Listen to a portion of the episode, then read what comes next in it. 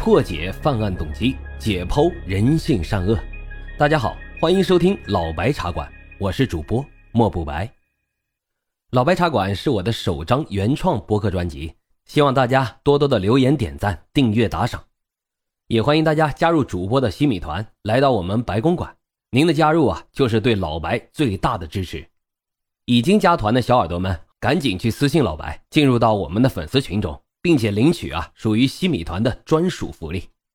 好了，言归正传，我们开始讲今天的案子。今天啊，我讲的这个案子发生在上个世纪的八十年代，案发地点呢，在一个县里最偏远、穷困的一个乡村。当时的报案人啊，是乡卫生院的一个产科医生。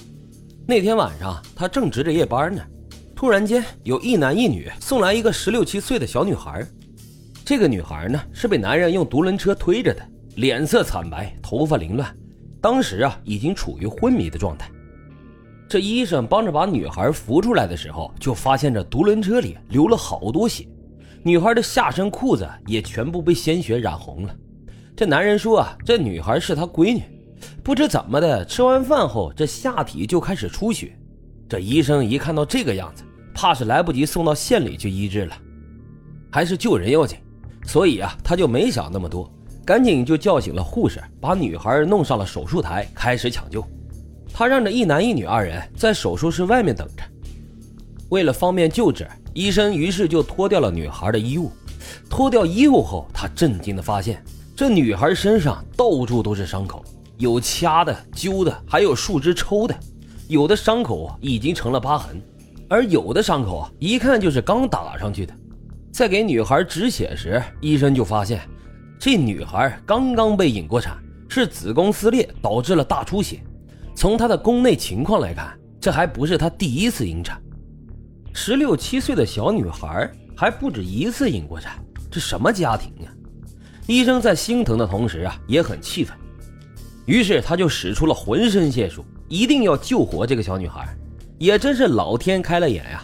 他俩是整整忙活了一个多小时之后，血总算是止住了，但是女孩呢，仍旧没有醒过来。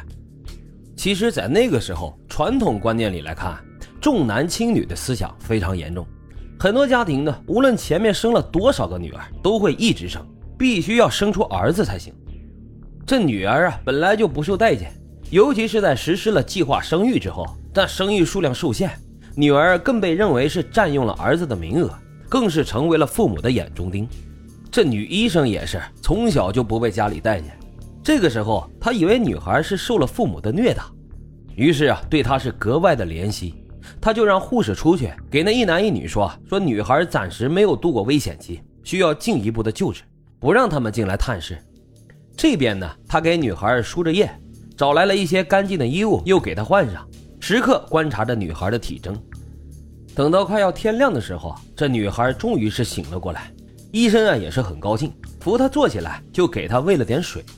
这女孩醒了之后啊，就四处张望，眼睛里面充满了疑惑与警惕。医生就连忙给她解释了一番。谁知道这女孩一听啊，立马就抓住了女医生，颤抖着求她救命。于是啊，这才揭开了一起丧心病狂的性奴案。原来两年多以前。这女孩到乡上去看戏，那天啊人挺多，有个男的呢就过来找她搭讪，问她坐过汽车没有。她摇摇头。男的问她想不想坐试试，她点了点头。男的说他有个朋友是开汽车的，下次带他一起坐。这男人嘴里呀好像有着说不完的话题，总是能勾起女孩的好奇心。这俩人是越聊越投机。后来呀，这男人从包里就摸出一个糖果，说是只有沿海才能买得到的高级糖。女孩吃了后，当场就失去了意识。